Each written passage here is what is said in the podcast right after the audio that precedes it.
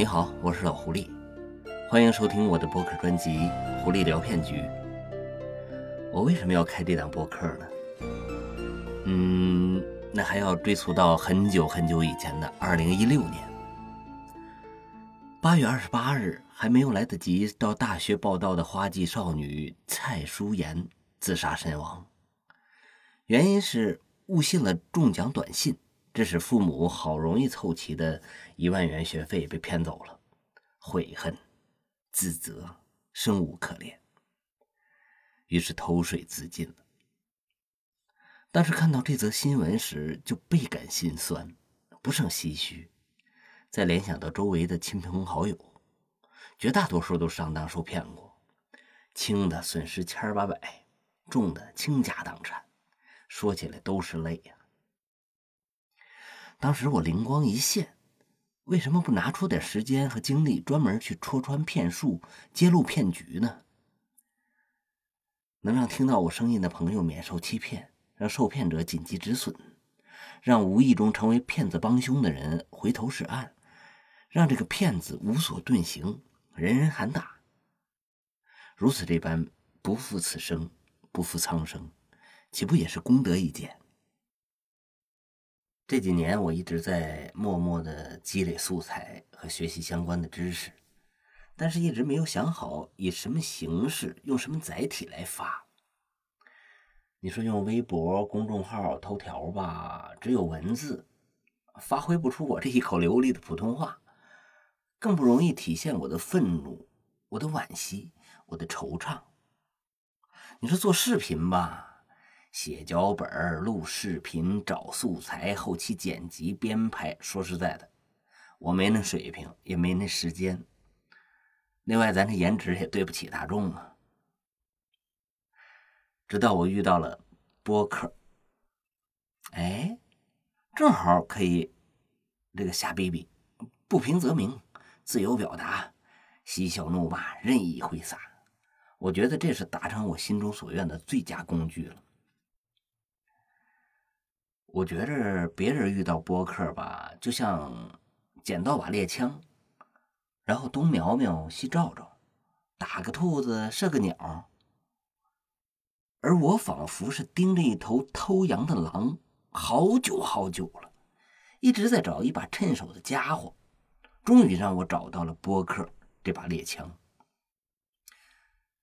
就好像关羽得了赤兔马，孙悟空找到金箍棒。不穷拽了啊！说干就干。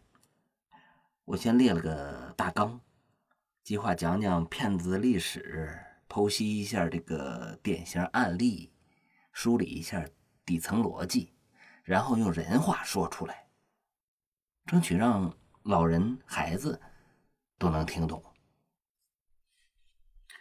我曾设想，假如那位被骗后自杀的花季少女蔡淑妍。在没受骗前听过我的播客，他就能识破这个中奖骗局。假如蔡淑妍受骗一次后听到我的播客，他就能紧急止损，不会越陷越深。假如蔡淑妍受骗以后听到我的播客，就不会满是自责、含恨自尽。假如蔡淑妍的父母提前听过我的播客。就会告诉从未踏出校门的孩子，社会上有骗子，要有戒心。如果受骗上当了，那就告诉爸爸妈妈，你是我们的孩子，我们爱你，我们会理解你。你如果受骗上当了，那只是受害者，错的并不是你，我们也不会责怪你，咱们一起用法律手段。去维护权益，即使钱追不回来也无所谓。天地广阔，岁月漫长，我们宝贵的生命弥足珍贵，不能被卑劣和无耻所摧毁。我希望孩子们听到我的声音，知道阳光下也有阴影。我希望家长们听到我的声音，给孩子们温馨的提示。我希望大爷大妈们听到我的声音，不被虚情假意和穿着高科技外衣的假冒伪劣所迷惑。我希望莘莘学子们听到我的声音，认识到象牙塔外除了诗和远方，也有尔虞我诈。我希望激情澎湃的创业者听到我的声音，不要急功近利，途中各种坑，一定要理智冷静。我希望青春洋溢的花季少女听到我的声音，不要相信花言巧语，不要贪慕虚荣，真能陪你白头偕老的，也许就是那个骑着自行车载你去郊游，熬夜折幸运星送给你当礼物的有志青年。我希望无意识的骗子听到我的声音，能够幡然醒悟，悬崖止步。我希望有意识的骗子听到我的声音，能够良心发现，回头是岸。往后呢，我想把《狐狸聊骗局》这个音频专辑当成一项事业来做，不为名，不为利，全凭理想和社会责任感驱动。也许很难，但只有迈出第一步，才知道路是否坎坷。负重是否能够承受？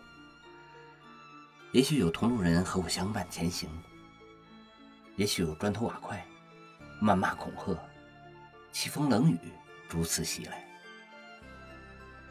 哎，不管了，拿出点血性，拿出点担当。人总要走出舒适区，经历些风雨。人总要有一些理想，有些抱负。别等临咽气儿了再去感叹，什么“须负凌云万丈才，一生金报未曾开”呀。人总要做一些对社会有益的事儿，否则岁月静好，不过是经过美化的庸庸碌碌罢了。好了，期待你的关注，期待你的支持，期待你的传播，期待你与我同行。我是老狐狸，咱们下次。再见。